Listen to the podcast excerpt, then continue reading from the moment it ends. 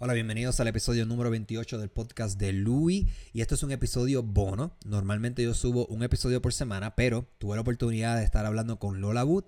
Lola tiene su blog de cine. Aquí ella habla de noticias y da reviews de las películas que están saliendo al momento en el cine. Eh, tuve una conversación súper interesante con ella. Estuvimos hablando sobre eh, la crítica de Captain Marvel. Expandimos un poco más sobre eso. Hablamos también sobre lo que está pasando con James Gunn, que lo van a traer nuevamente a dirigir Guardians de Galaxy 3. Hablamos también sobre los comentarios de Brie Larson, entre otras cosas relacionadas al cine. Sigan a Lola, búsquenla en Facebook y búsquenla en Instagram como LolaWood underscore PR y vean todo lo que ella está haciendo. Los va a mantener súper informados de las noticias, los reviews.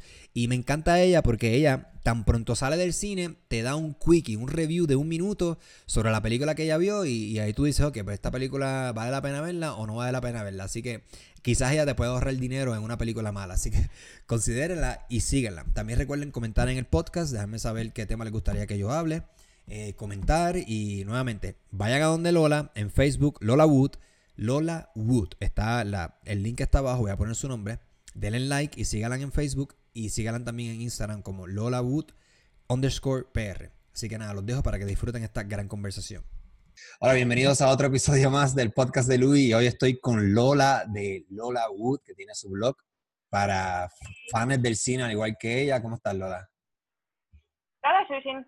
¿Todo bien? Habla un poquito de tú, antes de comenzar a hablar de, de todas estas noticias de Marvel y y que me digas tu opinión sobre el, el, filme de Captain Marvel.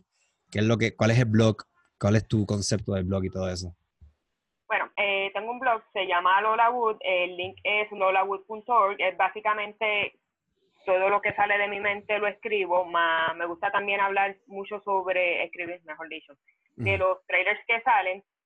Yo básicamente no, no soy crítica de cine, pero sí soy una mega movie fan desde pequeña, desde que tengo uso de razón, so soy una movie fan escribiendo y hablando para otros movie fans. Lo que me gusta es debatir, discutir, lo que de hecho vamos a hacer hoy. Eso es lo que me encanta hacer. Okay. So, todas mis redes sociales están en vías para eso y el, y el blog también. Sí, yo voy, a, yo voy a poner todos los links aquí para, para que la gente... Yo he visto lo que tú haces, yo sé que tú escribes y yo lo he leído, está súper bien. De hecho, Lola y yo nos conocemos, nosotros estudiamos maestría juntas hace, ¿cuántos años ya? Como cinco o seis años o siete o más. sí. Eso, fue en 2009 para allá abajo, fue 2000, yo no me acuerdo. No, porque yo empecé en 2010 la maestría, so, cogimos clases en 2010 juntos. Sí, eso fue 2010, 2012, por ahí yo creo que fue. Por ahí, sí. El tiempo, pasa. Yo he visto que tú no solamente escribes en el blog, también eh, sé que, eh, obviamente como te sigo, sé que das todas las noticias, estás al tanto de todo lo que está sucediendo y también haces como una, unos reviews de un minuto, unos quickies en Instagram, que también los publicas en Facebook sobre una opinión ah. así rápida de, de, Me gusta porque tú lo haces, tú sabes del cine, se nota que, no sé si es así que lo hace, pero se nota que tú sabes del cine y guapo, y te, y te grabas rápido y lo subes a la mía. Que es bien ah, genuino la, tu reacción. Ah, no, pues, que de hecho eso es lo que quería hacer, porque además de escribir, porque después yo escribo la, mi opinión sobre la película, a mí, rápido cuando salgo de la sala, me gusta decirlo, porque siempre hay esa primera reacción que uno tiene, uh maybe como que, de esto no era, o no fui con expectativa, esto es lo que es. Pues me gusta hacer que yo lo llamo Insta Review, que son, no pasan de un minuto el review, lo posteo en Instagram y lo posteo también en el Facebook page. Y después escribo en el blog. Pero tú sabes que eso es bien interesante, porque ahora que tú lo dices, tú haces, eh, no sé si te ha pasado ya, pero a mí me, pasa eh, en muchas ocasiones nosotros que somos bien fan del cine y tenemos mucha pasión sobre el cine y somos, qué sé yo, eh, fan, fans de un actor en particular, o una actriz en particular, o Star Wars, o Disney, o Marvel, lo que sea, siempre eh, esto es como una relación. Nosotros vemos el, el filme y salimos bien pompeados, con una emoción bien brutal, pero según se nos va, se nos va yendo ese, esa etapa del enamoramiento, vamos viendo como los flaws de la película. Y dice, espérate, yo como que no, de, no debí haber dicho eso, porque ahora, que me calmé y ya se me fue la euforia, estoy calmado, estoy viendo los flaws de la película y puedo, puedo dar una opinión más objetiva. ¿No te ha pasado eso? Eh, sí, y de hecho me pasó con Captain Marvel los otros días, porque en el Insta Review yo digo como que, pues, una película más de Marvel.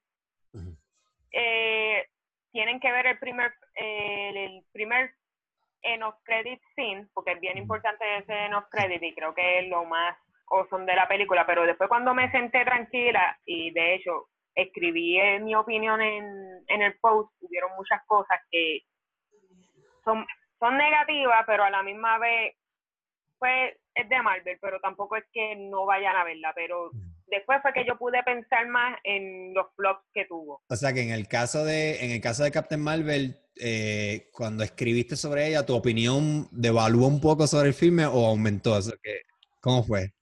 ¿Fue negativo o positivo?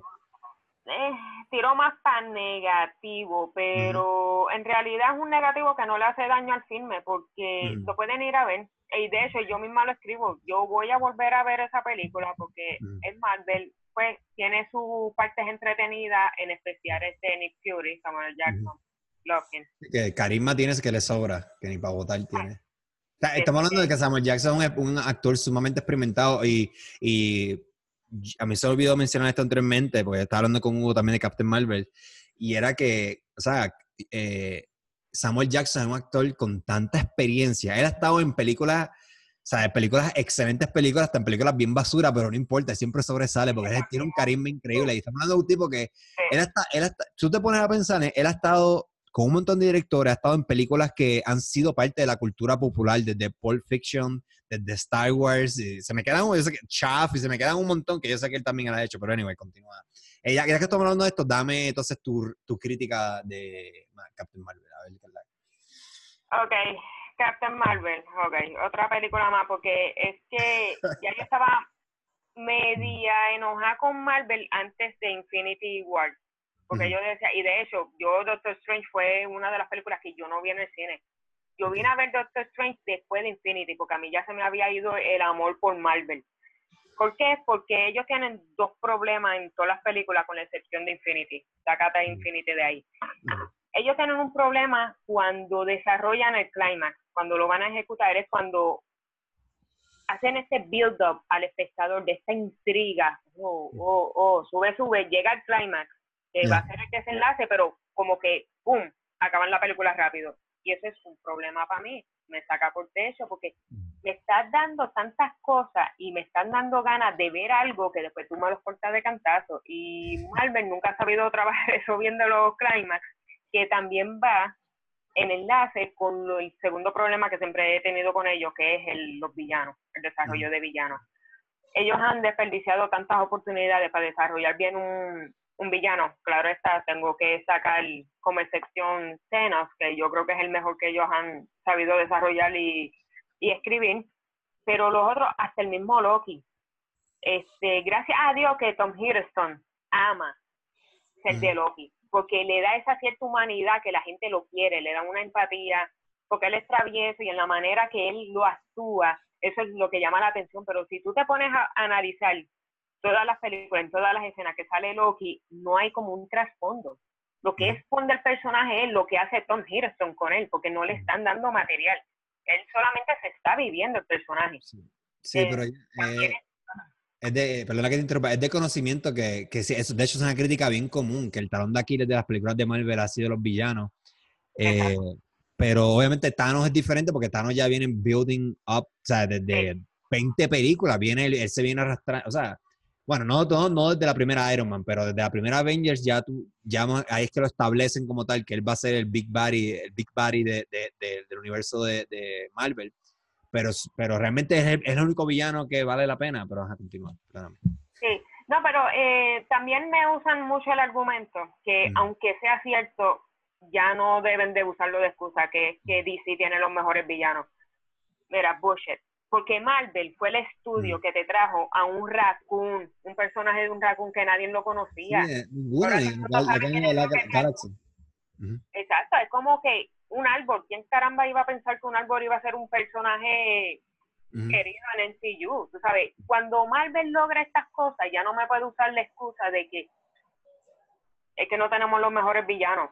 Bullshit, porque ya tú lograste hacer que un Rocket Raccoon sea una estrella de la franquicia de Guardians of the Galaxy, personaje que no se conocía, porque antes de que anunciaran Guardians, ¿cuánta gente conocía sobre la historia de cómics de Guardians? No mucho. Eh, pero, fan de Marvel. Ahora que tú estás hablando de los villanos de Marvel, hay, hay, un, hay otro villano de Marvel que la gente habló mucho y se llenó la boca con él. Y yo decía, coño, ya, ya, no sé si sabes quién te voy a decir, pero yo como que, eh, que de hecho esa película eh, que salió en febrero del año pasado, la gente la, la alabó un montón y no, que si ese es el mejor villano y yo, yo no estoy tan seguro de eso, es eh, Killmonger, el de Black Panther. No sé si recuerdas que una euforia de que eres el mejor villano de Marvel y yo no estoy tan seguro de eso. Yo creo que, no sé, no, yo, no, yo no concuerdo con la, con la opinión popular. No sé si tú crees que sí era un, el mejor villano. Eh, pues, ¿Qué tú piensas de él? Tenía el potencial para ser uno de los mejores villanos porque el cast no pudo haber sido mejor. Michael B. Jordan era mm. perfecto. Creo que a donde se escocotaron fue en el material escrito. Como que no dieron el material como para desarrollar ese villano, además de que ya lo mataron. Aunque es sencillo, lo pueden revivir somehow. E, esa, ese filme, yo estaba hablando con Melina, que es otra compañera, una amiga mía que sale en el podcast también, estamos hablando, que esto no lo grabamos, estamos hablando sobre Black Panther, cómo esa película, y no sé si, eh, si tú te diste cuenta, eh, obviamente la comunidad negra de Estados Unidos, que es una comunidad que se siente oprimida, a pesar de que ya no son una minoría, pues alabó esta película, pero yo digo, mano, el mensaje de Black Panther realmente lo que te está diciendo es, ya deja el PTSD, deja el PTSD de la, de la esclavitud, deja el PTSD este de, de, que, de que discriminamos contra ti porque tú tienes el potencial y realmente quien se limita es tú mismo. Entonces, es tú mismo. Entonces, para mí el mensaje político, por lo menos porque Disney sí, Disney sí tiene una agenda, eh, sea bueno o mala, eso está a juicio de la persona que, que lo quiera de esto.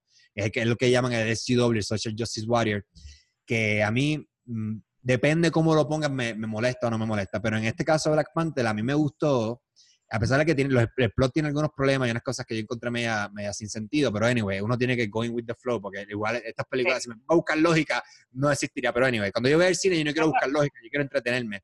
Pero, si tú te fijas, ese villano representa ese estereotipo del el, afroamericano PTSD, de que hemos sido oprimidos toda la vida, y como pues, como vivimos aquí en, en, The Project y hemos sido discriminados y toda la culpa, y por eso yo quiero rebelarme contra el mundo.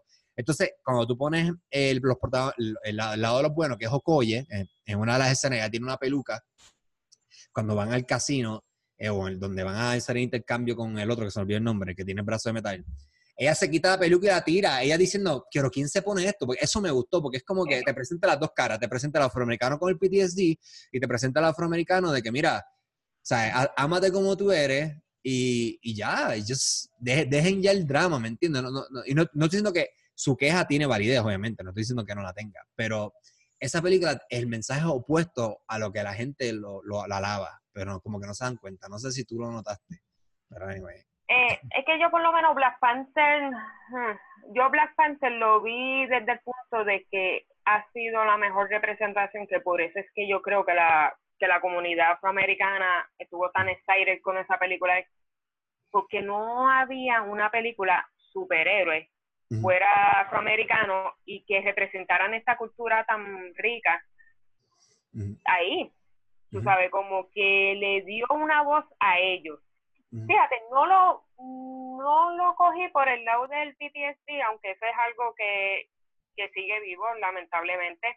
Pero yo lo vi más que por fin fue la representación que ellos anhelaban hace años, porque sí habían salido, dice, superhéroes de pero qué, qué, curioso, porque para mí el aspecto de, más débil de esa película es el protagonista. Para mí lo que es Okoye y Lupita Nyong'o, que se olvidó el nombre de su personaje, fueron de las mejores cosas de, de esa película. Especialmente Okoye, que es la que, hace, que es la actriz que sale en Walking Dead también. Me gustó porque la representación femenina que dan ahí es, de, es una representación buena. O sea, ella es realmente la que mete la cabra en esa película, no es ni siquiera Black Panther. Yo lo encontré medio flojo.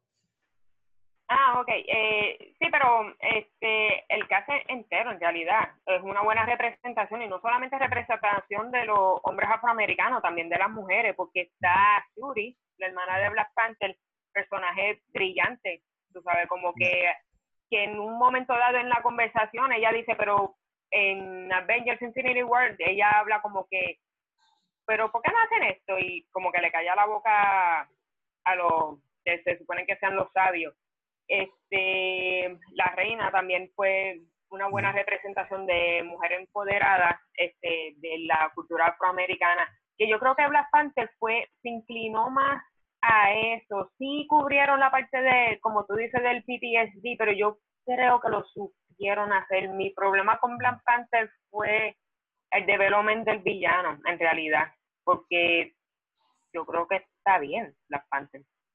Y de hecho lo, lo aplaudo. Sí, este, ok.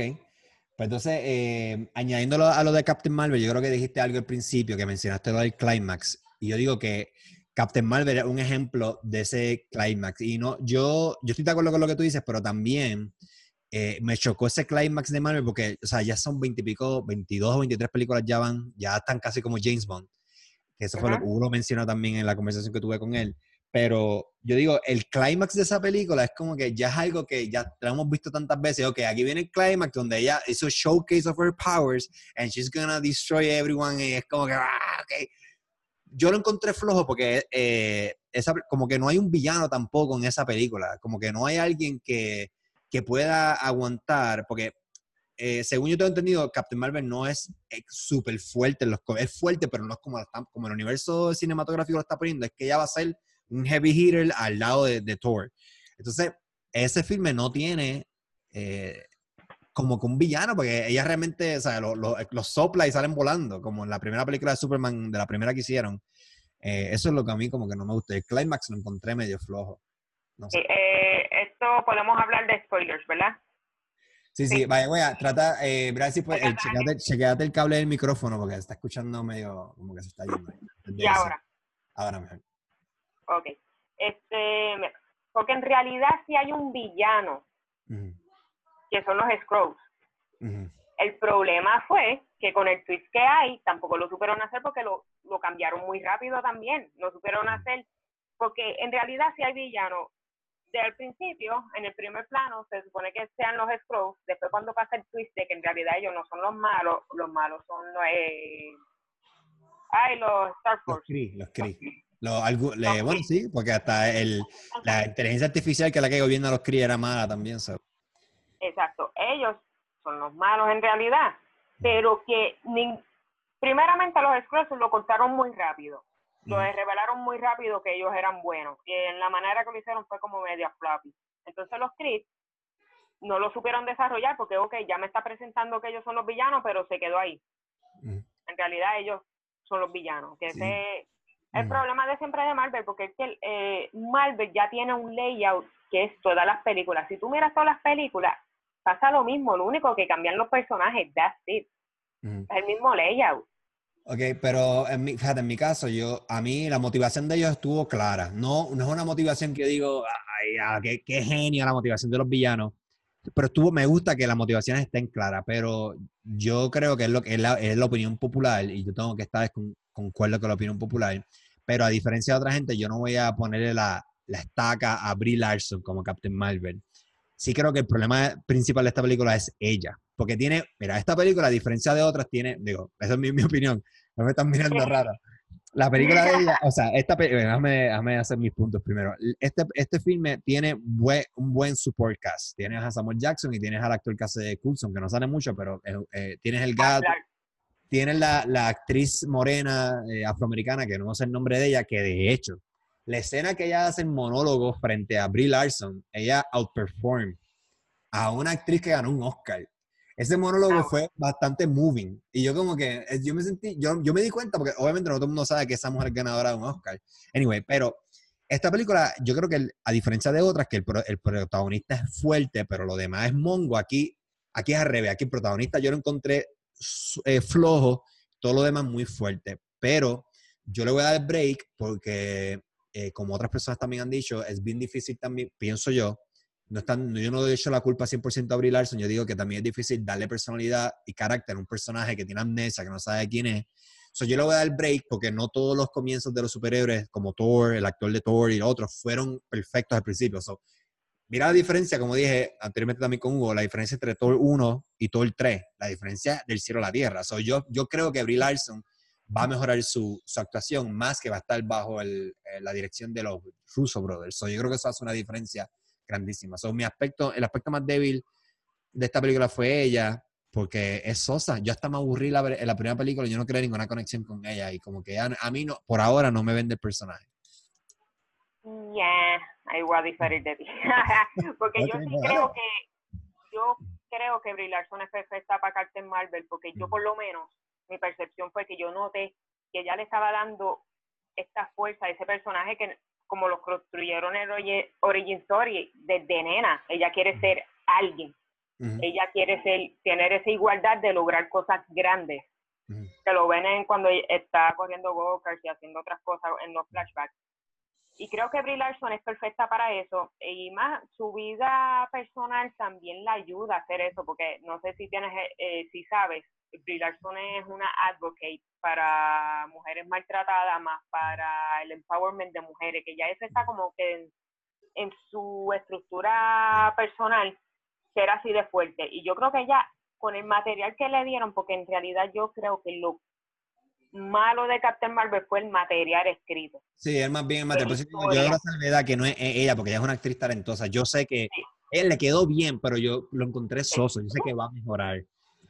Ah, sí, puede ser que los rusos, sí, porque también los, los directores tienen mucho que ver, porque los directores obviamente dirigen a los actores y a veces le dicen, mira, pero nos gustaría ver esta escena de esta manera, de esta actuación, trata de hacer esto y maybe no es la mejor opción. Y yo creo que los Russo Brothers pueden sacarle mejor, el más talento a Brie Larson, porque ella lo tiene. Y yo creo que el cast de ella está bien. Pero, pero mira qué cosa, mira qué cosa. Pues, te, voy a traer esta comparación. Mira, Captain Marvel es un, un héroe que no es tan conocido como Guardian of the Galaxy, pero sin embargo, es indiscutible que todo el cast de Guardian of the Galaxy, ahí hay dos que son CGI, tú desarrollas una emoción y un carisma, y carisma te en la cara así.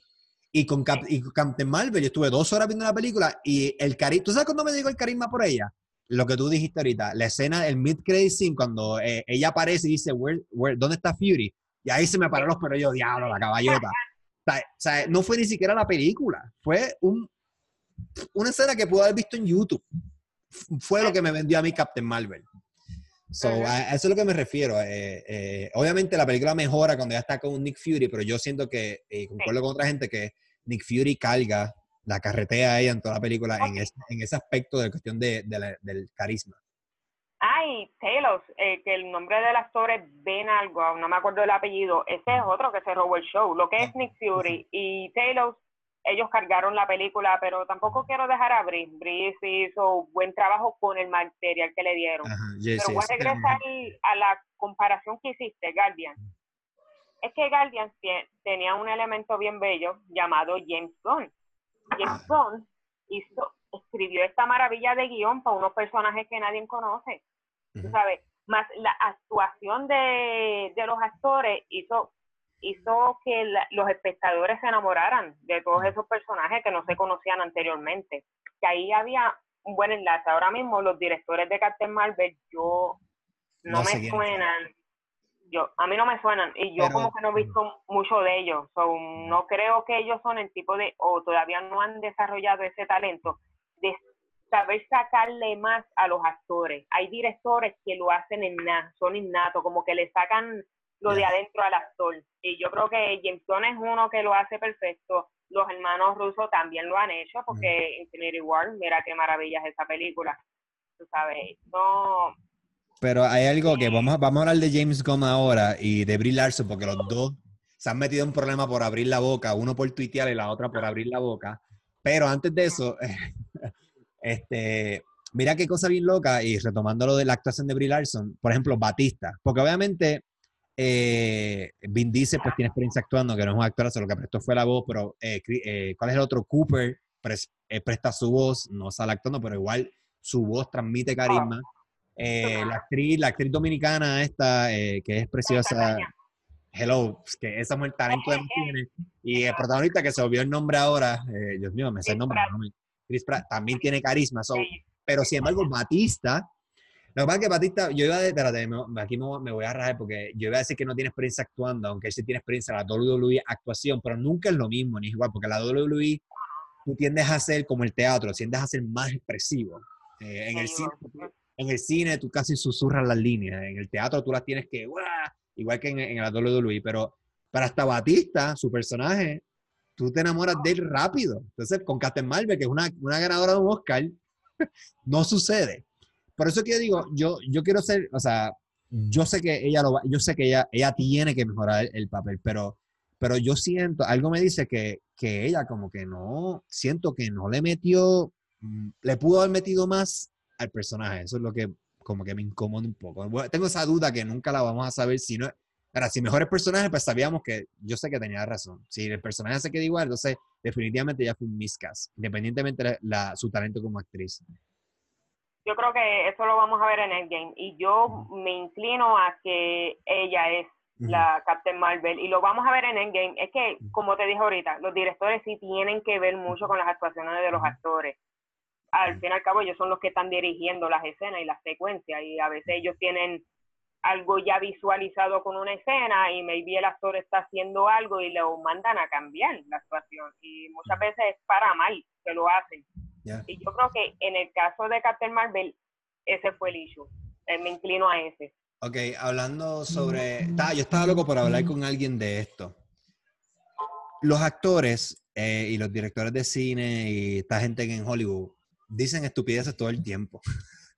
Eh, Brie, Larson pues dijo algo que pues yo creo que su problema fue generalizar y yo puedo entender su causa, yo estoy de acuerdo con su causa y todo esto, pero la cuestión es que esto fue una, una tormenta perfecta porque esto se junta con la agenda que, que la agenda es real, la que está impulsando Disney el revoluca ahí con Rotten Tomatoes, porque yo creo que nosotros texteamos sobre Rotten Tomatoes y yo no creo que Rotten Tomatoes sea tan objetivo como tú piensas. Yo creo que Rotten Tomatoes se le vio la costura. Ellos hasta, porque sí, sí, también es cierto que hay mucha gente que escribe, hace un montón de cuentas para escribir reviews malos, para dañar la reputación de la película. También es cierto que, que hay gente que no es así, hay gente que legítimamente no le gustó la película, hicieron un, review justo y objetivo, y Rotten Tomatoes borró sobre 50 y pico mil reviews y está protegiendo la película. Ya se les vio la costura, están protegiendo y no es la primera vez que lo hacen con una película de Marvel. Eh, entonces, yo a veces me pregunto, mano, ¿desde cuándo, en qué momento fue que Rotten Tomatoes se convirtió en algo que es lo que decide si tú ves una película o no? Porque hasta, inconscientemente, yo con mi esposa a veces tratamos de ver una película y qué es lo que uno hace hoy, ahora en el 2019. Desde, yo creo que de hace tres años para acá venimos haciendo esto ah, una película, déjame buscar Rotten Tomatoes a ver qué score tiene. Ah, tiene un score bajito, no lo vamos a ver. Pero ahora, hoy, ahora mismo, después de ver este revolú que viene pasando desde Last Jedi, yo digo, ¿sabes que Ya Rotten Tomatoes para mí no tiene, tiene cero credibilidad, pero cero credibilidad, porque se les ve la costura, mano. Yo sé que quizás tú no estás de acuerdo conmigo, pero se les ve la costura que están, eh, no sé, hay, hay, algo ahí, o sea, y, y, y, pensar que hay una conspiración porque, o sea, como dije, si Rotten Tomatoes ahora mismo lo que decide si tú ves una película o no, tiene que tener algún tipo de influencia en la taquilla. O sea, si los críticos se ponen de acuerdo es una buena película, ayuda a que la gente vaya a ver la película porque el, se está convirtiendo en el estándar en lo que decide si, o, influencia debería decir, en, positivamente a que la posibilidad aumente de que tú veas, consumas o no consumas X producto. Eh, pero no sé, a mí, no, esa, es mi impresión de, de Rotten Tomatoes. Me gustaría conocer tu opinión sobre eso. Yo voy a ser abogada del diablo como siempre. Mira, el problema con Rotten Tomatoes es que lo que ellos limpiaron en realidad no era el Tomero Meter, que el Tomero Meter es según lo que escriben los críticos. Ellos lo que borraron, este, le dieron un stop fue al audience que eso es cualquier pelagato puede escribir ahí. Obviamente se, vio que eran muchos retros, porque MCU lleva ya, ya va para 11 años, este, que están, lo único que hacen es crecer, crecer, crecer. Hay gente que quiere ver cuándo esto se va a acabar. Y los troles, hello, se, sí, sí, siempre van a estar. todo esto. Pues se meten al audience score, que eso lo, cualquiera lo puede manipular entran ahí y le dan unas críticas fatales. Mm. Pero el Tomero Meter, que es el que en realidad eso es una estadística según las críticas de los críticos con permiso de Rotten Tomatoes.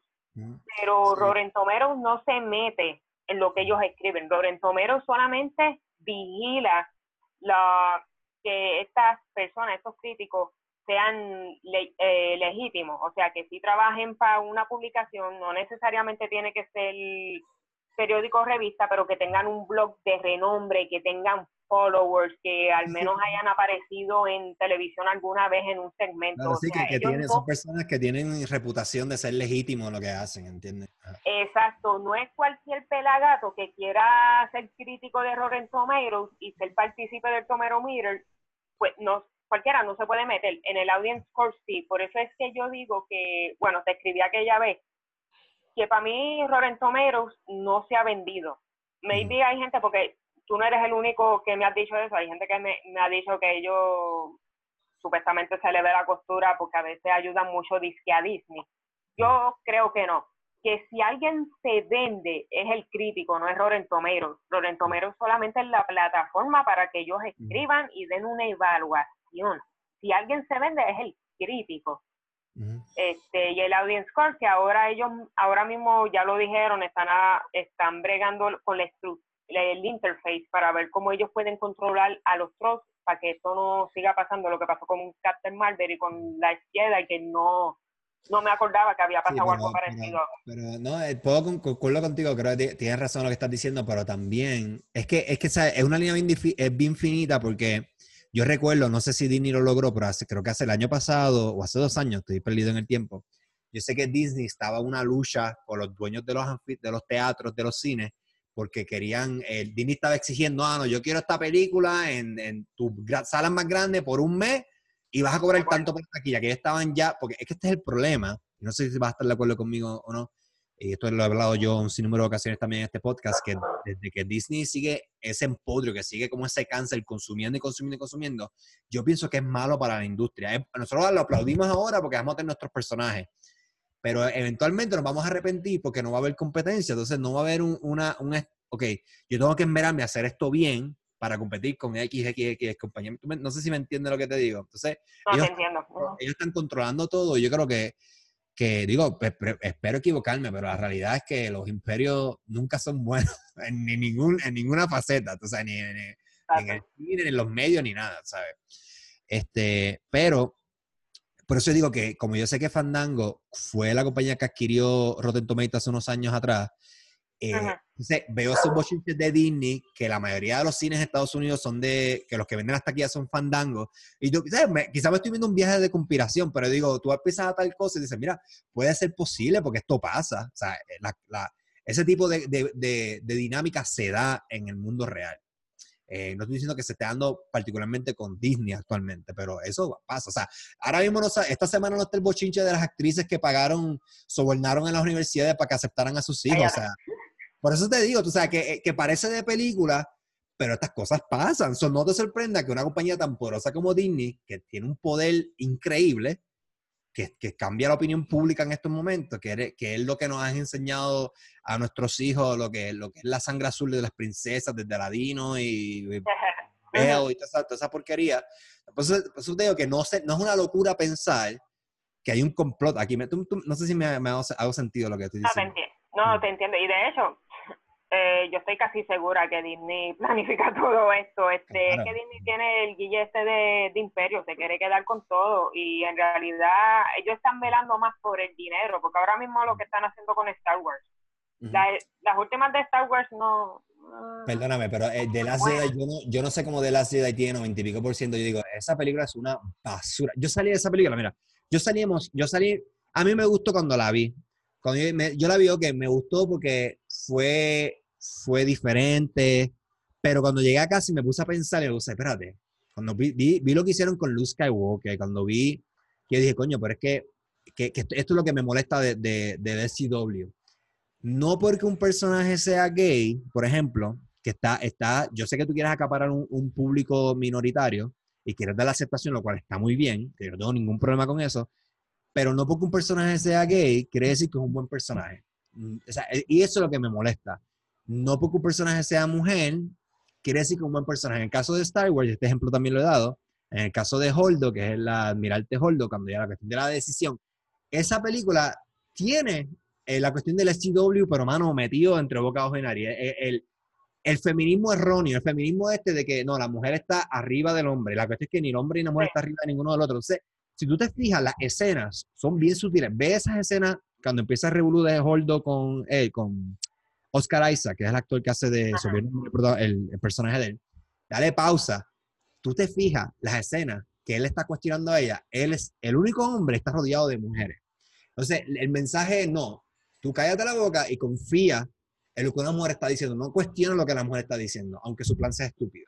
Entonces, esto no tiene que ver nada con, con odiar a las mujeres ni con misoginia. Igual si fuera un hombre, se hubiera criticado. Entonces, el problema de Disney en ese momento fue que el actor Ryan Johnson, ellos hasta insultaron a la fanaticada, cuando la fanaticada en ese aspecto tenía razón. Por lo menos Captain Marvel yo puedo decir, o está un poquito al garete, pero en Star Wars, la mayoría de, los fans tenían razón sobre esa película. O sea, el tipo no solamente insultó esa agenda estúpida, dañó el concepto del light speed. O sea, eso es lo que parece algo minúsculo, pero al tú al convertir el light speed en un arma, cambias, afectas totalmente lo que hemos visto de Star Wars por 40 años. Entonces, eh, e, eso entre otras cosas también, lo de las naves que tienen combustible, también fue como una cosa bien loca. Eh, la cuestión de, de Captain, Leia, eh, Captain Leia volando en el espacio fue otra cosa que como que yo honestamente yo dije, si la hubieran matado ahí, yo estoy cool porque ya falleció, creo que cuando esa película estaba en postproducción o unos meses después, no recuerdo. Yo, mira, la habrás dejado morir, pero es como que, gotcha, no, here we go. Entonces, esa película fue a mí, yo, nunca entendí por qué tuvo eso, pero no sé si tú tienes algo más que decir sobre eso. Yo, Star Wars, yo lo único que estoy pensando es qué va, qué va a pasar en el próximo episodio, que se supone que sea un cierre de tres películas, porque han dejado tantas y tantas cosas para resolver. Primero, ¿quiénes son los pais de Rey? Este, la relación de ella con el personaje de Oscar Isaac, se me fue el nombre, Poe yo creo que Exacto. Y también el personaje de Boyega, que es el, el afroamericano, este afro británico en ese caso. Británico. La relación con la asiática, más, eh, ¿qué va a pasar con Kylo Ren? Es que de, este hecho no hay, no hay ni hype por episodio 9, no hay hype. De que yo me meto en YouTube a buscar videos de conspiración o, o los no que vienen en episodio 9, no encuentras nada. Yo para mí Star Wars murió, pero anyway, eh, ese tema y vamos a hablar sobre lo, lo, que quería hablar, era lo de, ¿qué tú opinas sobre, porque James Gunn no es el único que dice comentarios así feos. Yo sé que no es lo mismo, pero, pero también es una cosa bien fea que hizo el actor de House of, House of Cards, ¿cómo se llama él? Dios mío. Oh, Kevin Spacey. Kevin Spacey. No. Yo sé que no, no, es lo mismo, pero yo soy de los que pienso que, honestamente, si a mí me gusta el actor y aunque el actor diga estupideces o haga estupideces, a mí no me importa. Si el yo quiero disfrutar su película. La realidad es que en el caso de House of Cards, esa serie se murió. El Season 5 yo ni lo terminé. Yo vi los primeros, no porque Robin Wright sea mala actriz, es que ella no puede cargar esa, esa serie, o esa serie era él. Pero yo sé que es diferente. Vamos a lo que hay en Spacey, porque yo sé que no se puede comparar. Pero en el caso de, de que James Gunn y Brie Larson que dieron estupideces, ¿cómo tú te sientes al respecto de eso? Y si tú crees que Disney fue un error despedir a James Gunn por unos tweets que él tiró hace 10 años atrás? Pues, mira, eso fue para julio del año pasado, yo estaba histérica, porque primeramente lo de James Gunn, a mí lo que me echaba es que hoy en día se le está dando tanto poder a, a los trolls, a estos bloggers que ni siquiera llegan a los 2.000 seguidores, le dan un poder de dañar la carrera a cualquiera.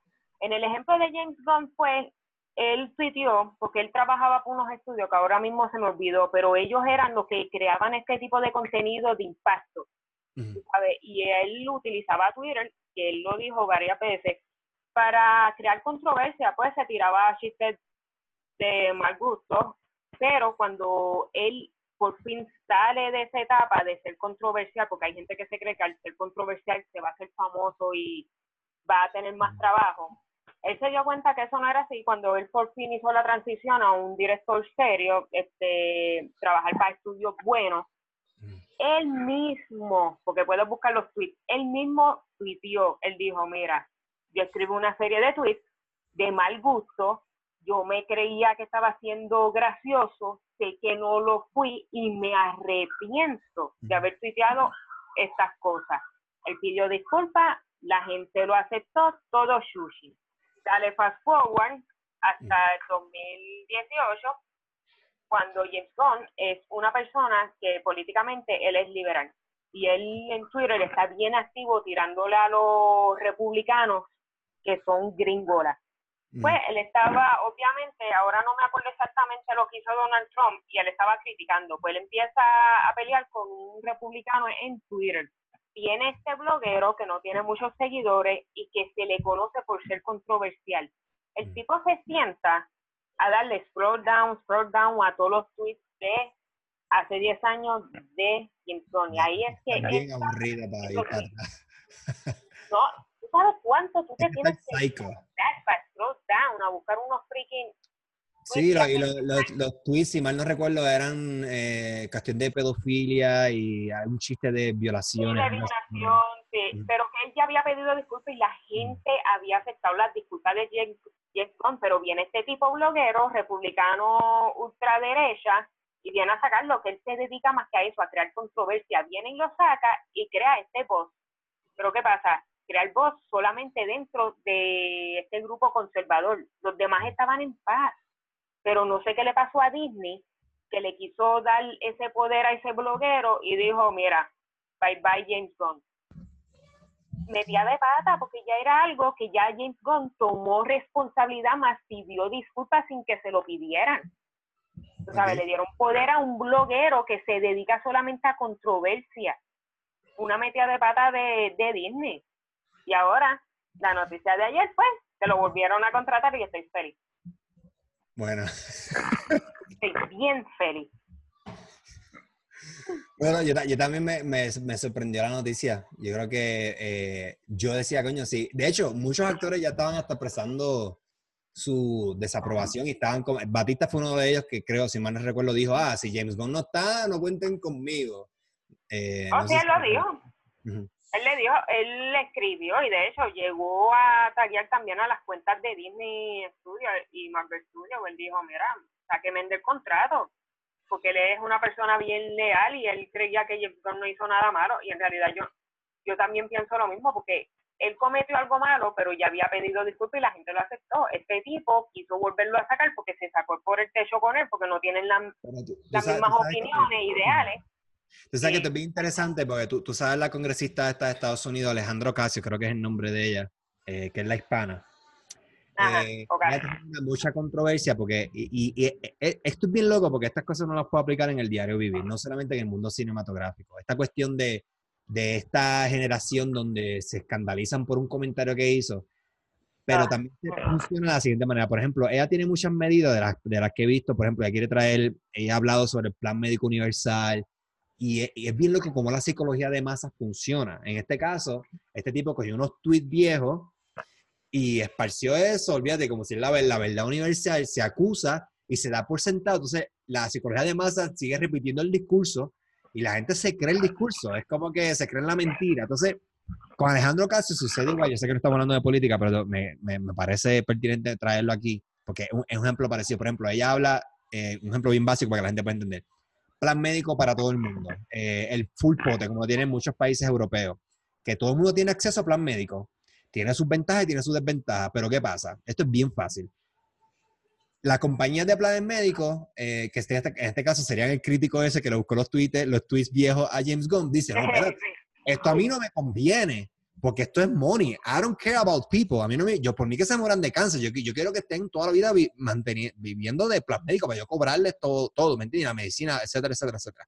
Entonces yo voy a, yo voy a empezar a decir y agitar las masas no, chacho, eso es una comunista, eso es una esto, que si es una socialista. Entonces, rápido le meten el stam y la gente como está, yo lo veo, la gente es tan bruta, porque es que la gente es bruta. yo lo digo, a mí no me importa, la gente es bruta, porque la gente es como el fanático religioso, que es bruto. Usted es fanático, usted es bruto. Esa es la verdad, porque no entiende que es como pasa en Puerto Rico, está hablando con mi primo también, y la gente, la gente tiene un, no, socialismo y comunismo, uy, chacho, es del diablo. Pero mira, mira qué cosa, que adoptan cualidades del socialismo, que no es que sea, el socialismo no es malo, ni comunismo, nada, ninguna de estas formas son malas, ni la religión es mala, ¿eh? es la, la, la, los humanos son los que dañamos las cosas. Pero, por ejemplo, el comunismo, la gente lo critica, pero la gente quiere vivir, hay gente que vive en los caseríos por tres generaciones, eh, quieren, no pagan luz, no pagan hoy. Entonces, ¿de qué están hablando? Si estás viviendo algún tipo de este comunismo que tú estás criticando, que eso no es, pero lo que tú, la noción que tú tienes de comunismo, tú la estás practicando Entonces, es, es, como que es bien loco, pero entonces es bien interesante cómo, cómo esa psicología de masa funciona y cómo se agitan las masas y cómo la, la, masa que no piensa, porque entonces la gente empieza a ver esos tweets, en el caso de James Gunn, y empiezan, oh, y se indignan. Eh, entonces, es como que cuando tú conoces la historia verdadera de este tipo que no tuvo nada que hacer y se puso a scroll down, porque de verdad que está, hay que estar bien enfermo de la mente, es que gana de joder, de gana de joder. Scrolling down. O sea, es como que se le, ve la, se, le, se le ve la costura, ¿me entiendes? Ahora, en el caso de, de Brie Larson, ¿qué tú crees de lo que ella dijo? Y si tú crees que eso es que, afectó la película de ella. Mira, es que yo la entendí, por eso yo no me molesté. Maybe lo pudo haber dicho de otra manera y con otro ejemplo, pero yo entendí, porque todo este issue comenzó cuando ella por fin la anuncian que va a ser Captain Marvel obviamente Captain eh, Marvel es de Disney y ahora pues todo el mundo que trabaja en Marvel también tiene que participar en otras cosas de Disney, pues ya fue para, para el estreno de A Wrinkle in Time, este, que eso es de Disney, obviamente en el red carpet, ella le pregunta, ahora mismo no me acuerdo la pregunta, ella viene y dice que ella lo que quiere es, es inclusividad en los press conferences de películas, porque ella dice, yo siempre veo a ciertos grupos siempre hay, pero que este grupo, pero este grupo no representa una diversidad, porque mm. fue el ejemplo que ella dio, ella viene y dice, de A Wrinkle a mí no me interesa la opinión de un hombre blanco cuarentón. Ella lo dijo así y yo siento que la gente lo malinterpretó, porque ella lo que quiere decir A Wrinkle in Time es una película que es principalmente para twins y para niños. Sí, la, la, protagonista es esta muchacha que tiene un programa que es, afroamericana, Dios mío, ¿cómo se llama ella? Eh, ¿Cómo se llama ella? Este, la de, la de ¿Se te el nombre a ti también? Yo, si es la nena, yo no, no me sé. No me sé la película de A Wrinkle of, of Time. Oprah Winfrey, te digo. Ah, pero Oprah, Oprah, Oprah, ah, pero Oprah, Oprah. Yo creía que tú estabas diciendo la nena, la protagonista. No, no, no, está hablando de Oprah, Oprah. Sí, porque la, la, realidad es que el póster es Oprah, porque la Oprah y... Aunque, también sale la de Legal... La sí, pero Riz como que ha, de, no, no, sé, no, ha descendido bastante, no está tan activa. Sí, pero se conoce la cara. Pero a, a, lo que iba es que Brie Larson dijo, mira, a mí no me interesa escuchar la opinión de un blanco sobre, un blanco adulto sobre Lincoln Time, y en realidad ella tiene razón, porque un twin no te va a escribir lo mismo que un adulto sobre esa película, porque el target de esa película no son adultos, son twins, o sea, que todavía leen el libro, porque como es basada en libro, libro que se leen en high school y todo eso, que en realidad yo no entendí, no se expresó como se supone, pero es que también hoy en día con esta generación de snowflakes que son demasiado sensitivos y se ofenden por todo, le buscan las siete patas al gato cuando en realidad no era así. Y lo que ella hizo, lo que Brie Larson solicitó ahora para los press conference de Captain Marvel, yo se lo aplaudo, porque ella pidió más integración de diferentes grupos para tener diversidad en la escritura, en la narrativa, de, de las opiniones, las críticas. Yo se lo aplaudo, en verdad. No sé por qué la gente lo cogió para cuando, tú, cuando tú lo analices, tú tienes, tú tienes, uno se pone de acuerdo con él. Lo que pasa es que no se supo expresar y también pues uno le pasa... O sea, cuando tú te paras en un micrófono a recibir un premio, whatever, o estás presentando algo y das ese speech, pues qué sé yo, pues muchas cosas pueden suceder. Este, pero sí, sí, hace creo que ella tiene, ella tiene razón en lo que está diciendo, de que hace falta más, más diversidad y más, y diversidad que representa a las minorías, que yo digo, a mí me, me molesta esa la palabra, palabra minoría, porque ¿qué minoría? Realmente, si estamos hablando en términos de clase elite, quizá podemos ser una minoría, pero somos más. En el caso de los hispanos, somos más. Es como, okay. el ejemplo de Alejandro Casio. Yo estoy seguro que el hate por ella, número uno, es porque es mujer, es la verdad. Y número dos, es porque es hispana, porque si no fuera hispana, más es que yo quisiera, mira, yo quisiera que tú leyeras los comentarios que la gente le escribe. Son unas cosas que tú te quedas como que, what? Like, ah, una, unas cosas que tú te quedas como que, what? Como que, ¿qué le pasa a la gente? La gente está eh, demente totalmente. Ahora, eh, vamos a hablar entonces lo de estos dos temas que nos quedan. Eh, ya Endgame se está acercando, se viene ya el mes que viene. ¡Yay! Ay, Dios mío, tanta teoría. Ah, sí. Prácticamente se confirmó que Captain Marvel va a ser la nueva cara de estas, no, yo no sé si está la quinta fase ya de, de Marvel o la sexta, bueno, no sé qué fase van ya. Ella sería la nueva cara, sustituir, sustituiría más bien a, a Capitán, América, que yo estoy casi seguro, hay una alta probabilidad que él muera en esta película haciendo algo heroico, probablemente, puede ser.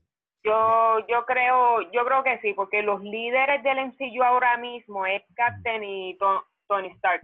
Ellos son los dos que llevan la batuta desde los comienzos, porque en realidad comenzó con Tony Stark. Yo, bueno, todo esto es teoría, porque no se sabe. sí, y de hecho hay un montón de videos de teorías de conspiración con la historia, porque obviamente no hay un plot oficial. Lo único que se sabe es que pues ellos van a intentar de undo el snap de, de Thanos. Pero yo por lo menos, yo creo que Captain, porque supuestamente van a haber varias muertes. Yo creo que Captain América va a ser uno, porque está Bucky, lo va a sustituir, y eso es siguiendo la narrativa de, de cómics. Con Tony Stark está sonando mucho que también podría morir, pero yo, yo creo que está Yo creo que está no, eh, yo sí, pero yo creo que Tony Stark no va a morir. Yo creo que un gran indicio de eso fue en Infinity War cuando él está tratando de convencer a Pepper de tener hijos.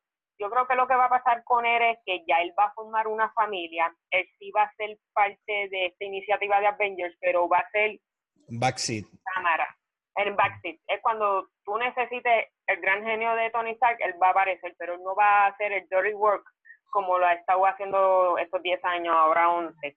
Y yo creo que eso es lo que va a pasar con el personaje las películas van a volver en algún momento a donde Tony Stark, pero ahora no va a ser el protagonista, que eso es lo que yo creo que va a pasar y creo que va a ser lo mejor que Marvel haga, porque Tony Stark jala gente, Robert Downey Jr. jala gente y la gente no la va a gustar si lo mata. No, la, la, la, cuestión es que, pero les cuesta dinero a Disney, porque yo no sé cuánto, creo que 50 millones, algo así cobró él por las últimas películas, una cosa, una cantidad exorbitante. más cobra? Yo creo que puede ser hasta más, porque usualmente lo que se habla de contratos en los medios usualmente es por debajo de lo que en realidad es, porque esos contratos nunca se, se saben la, cantidad. Yo creo que Downey, yo creo que tiene hasta derechos en todas las películas de Marvel, aunque él no salga a ese nivel, esta negociación. Sea, yo cojo esta regalía. Yo no sé si el cine funciona igual que la música. No sé si ellos cogen regalías. Sé que la música, el, el que escribe la canción coge regalía todos los meses. No sé si el cine funciona así, pero quizás. No, sí, en filme hay regalías también, y más cuando eh, canales de cable o estos premiums compran los derechos para poder enseñar las películas, cogen un chequecito sushi. Este, pero eso es lo que yo creo que va a pasar con Tony. Tony se va a quedar vivo, pero en el universo va a coger un backseat. Este, yo no sé qué decir de los otros personajes pero creo que van a, obviamente, a Captain Marvel la van a poner en un primer plano. Yo creo que Thor todavía se va a quedar porque Chris Hemsworth se volvió a enamorar del personaje de Thor gracias a Thor Ragnarok. Y es verdad, él, como que la mejor película de, de Thor, porque a mí las primeras dos, mm, mm, yo cuando le cogí cariñito a Thor fue en Avengers, en la, la primera de Avengers Ever. Ahí fue que tipo me, me enchuró y en Thor que es brutal. Yo creo que a él lo van a poner medio líder con Captain Marvel, este Guardians of the Galaxy. Yo creo que van a regresar del Snap. Este, pero Gamora no estoy muy segura todavía cómo va a ser la vaina, pero Guardians of the Galaxy yo creo que los van a terminar en la tercera de Guardians, cuando por fin vayan a filmar. De los otros personajes no sabría decirte, ¿tú tienes alguna teoría, ¿qué tú crees que vaya a pasar con los demás? Yo no sé, porque era, yo creo, como también le dije a Hugo, estos trailers, estos trailers que de hecho, a mí me molesta, yo no quiero que tiren más trailers, como que yo lo hubiera dejado con el Super Bowl. Tú no puedes dejar nada de esta película, pero si te fijas, el último trailer que ellos tiraron es un reciclaje de contenido que ya, eso es de las películas viejas, ellos reciclaron pietaje. pero yo estoy feliz. Sí, yo no, quedó bien como quiera, pero yo estoy seguro que, como ya ha pasado, ya, ya de conocimiento público, que ellos alteran el, el, trailer, ellos te pueden borrar el personaje, por ejemplo, qué sé yo, en esa parte de andan hay alguien más, pero ellos lo borran. En la parte que están caminando la nave hay más personas y ellos lo más seguro los borran. porque lo están protegiendo. Yo creo, yo creo que eso es algo. A mí no me gustó, by the way, que tiraran el trailer de Spider-Man eh, Far, From Home. Yo detesté, yo dije, porque todo el mundo sabe que, van que los personajes los van a revivir. Es dog. Yo lo sé. El que lee los cómics saben que todo eso se revierte, pero eso que está hablando con para mí, ese no es el punto. El punto es que yo me quiero ir en el viaje eh, de, esa incertidumbre hasta después, mira, ese trailer de Spider-Man, tú lo hubieras tirado después de Endgame, yo sería feliz.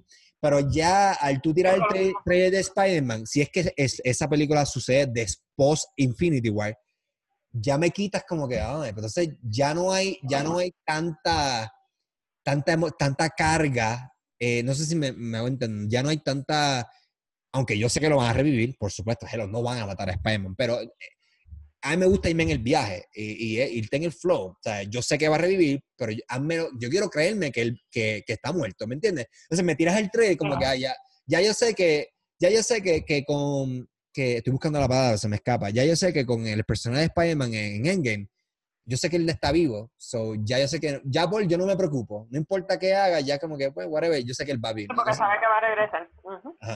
Es que, es que ahí, ahí, en, eh, ahí Marvel Studios fallaron. Hubieran dejado como que la intriga. Tú sabes, porque la gente se puede ir en el viaje, pero todavía estos actores tienen contrato, pero más nada, se quedan en eso. No, no, pero lo que quiero decir es que uno lo sabe. Y, la, y un para mí me dice, ah, pero es que es obvio que van a revivir. Yo sé que es obvio, pero tú tienes que irte en el viaje de la película. No, todo el mundo murió, todo el mundo está muerto. Entonces, no sé, eso quizá la opinión de la gente será diferente a la mía. Entonces, lo otro, yo pienso que Captain Marvel va a ser un heavy hitter porque en ese, en el, en el final de ese, de ese trailer, ella ni siquiera se inmuta con el poder, con el, el la, lo que hace Thor con el hammer. Ella como que, she doesn't fish. Él dice, I like this one porque ella va a ser un heavy hitter, pero yo no creo, a ella no le van a dar el killing blow, esto lo hablé también anteriormente, no se lo van a dar a ella. Eso va a ser o de Capitán América, Tony Stark o Gamora, pero no creo. Yo sé que los cómics, hasta Drax es el que Drax y Nebula son las que se lo clavan a él, no puedo estar disparateando. Eh, uno de esos tres va a ser, en cuestión del universo cinematográfico, va a ser uno de ellos tres, creo yo. Pero honestamente no sabría qué decirte. Creo que, creo que otra cosa que estás especulando es que Hulk va a salir y este Hulk que va a salir va a ser el Hulk ya, el que hemos visto en los cómics, que se queda en la forma de Hulk controlado. Ya va a poder controlar su fuera, su fuera no se va a ir en Berserk va a poder hablar como más o menos como en Thor Ragnarok, pero mucho mejor. Ya una un upgrade, una versión mejorada de, de, lo que vimos en Thor Ragnarok. Pero no, no honestamente no sabría qué decirte. Especular. Eh, va, va, a ser interesante porque Captain Marvel, yo creo que Captain Marvel va a coger un chonco, ese primer acto va a ser Captain Marvel, porque se tienen que conocer la explicación, ella es poderosa, entonces, entonces, entonces criquero. Pero yo creo que eso es lo que va a pasar. Sí, este, pero, ok, te voy a hacer una pregunta, porque hay varias teorías este, que debiste haberla escuchado, de cómo se va a dar el ondú al snap. ¿Tú crees que sea a través del Quantum Realm, o crees que sea viaje en el tiempo, o crees que somehow Tony Stark, genio él, construya un Infinity Stone versión humano? ¿Cuál tú crees que, que sean yo, esos tres? Yo tengo, yo tengo una relación de amor y odio con la historia de time travel. ¿Por qué? Porque es de conocimiento general también que los time travel siempre crean un criquero de plot holes. Siempre. Este, uh, todo, todo, todo el que hace un time travel siempre crea plot holes y el butterfly, el butterfly effect. Entonces, ¿qué pasa? El timeline es así, y cada vez que tú viajas al pasado, tú creas un timeline diferente y después creas otro y se siguen creando timelines. Entonces, para mí eso es un criquero. Yo, que Louis Maldonado quisiera, yo quisiera que asuman riesgo y dejen personajes muertos, pero yo sé que no lo van a hacer. yo, yo creo que lo más lógico que va a ser va a ser lo del Quantum Whatever, porque ya te lo presentaron en Ant-Man and the Wasp. Yo creo que se van a ir por esa línea y hace sentido porque Ant-Man no estuvo en la primera. So, está él aquí, él va a traer eso del Quantum Realm. So, yo creo que puede ser que se vayan por esa línea, muy probablemente, pero pues igual podemos estar equivocados y nos pueden sorprender, lo cual es muy posible. So, no sé qué decir. Puedo especular, pero no sé. Ah, tú sabes que yo creo que va a ser una mezcla de los tres. Ok. Porque como, aunque, no sé si lo hicieron para desviar, pero yo no sé si tú recuerdas eh, cuando estaban filmando las dos back-to-back de Avengers, ahí recrearon escenas de la primera película de Avengers.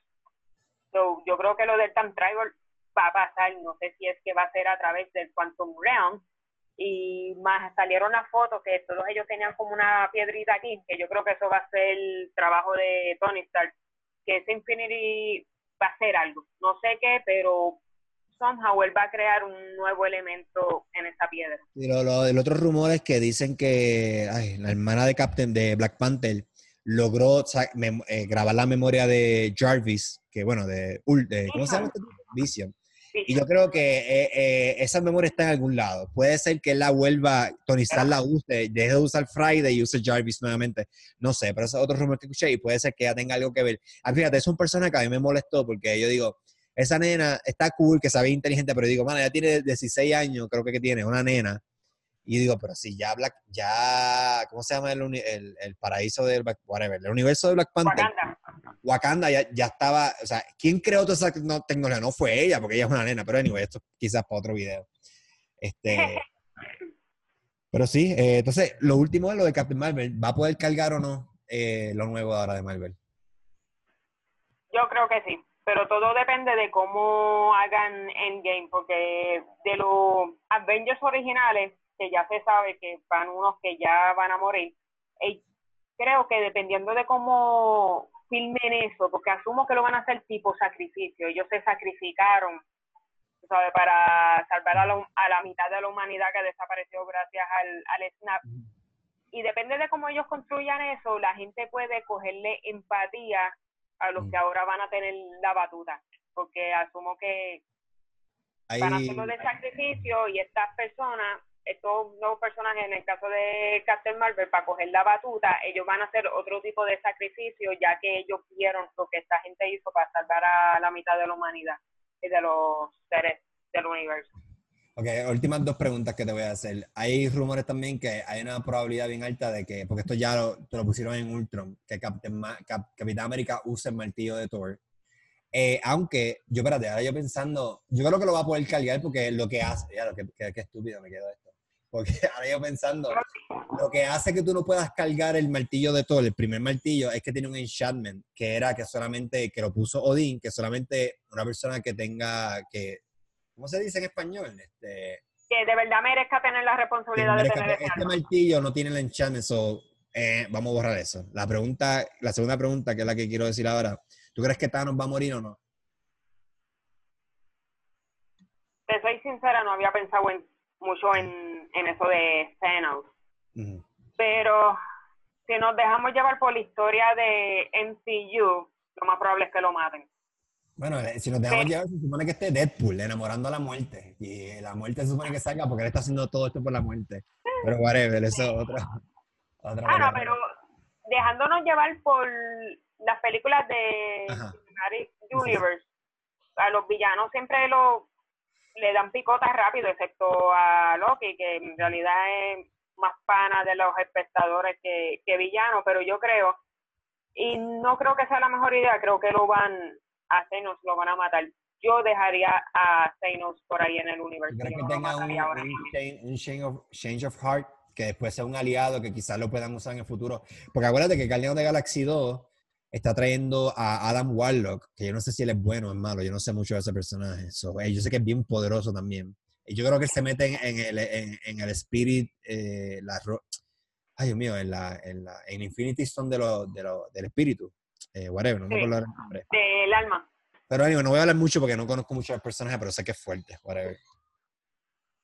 Pero no, yo, yo, si fuera en CU, yo dejaría vivo a, a Thanos. Además de que si se queda vivo, de que yo, que él cambie de padecer a ser bueno, va a ser una media de pata porque a Thanos ya tú me lo presentaste que es este tipo con esta gran convicción él cree que está haciendo el bien. O sea, nosotros los espectadores, sabemos que él está cagando, pero él se cree que lo está haciendo bien porque él dice, pero es que debe de haber balance en la vida. Es que ustedes no lo entienden, ustedes son los que están mal, eso es lo que él piensa.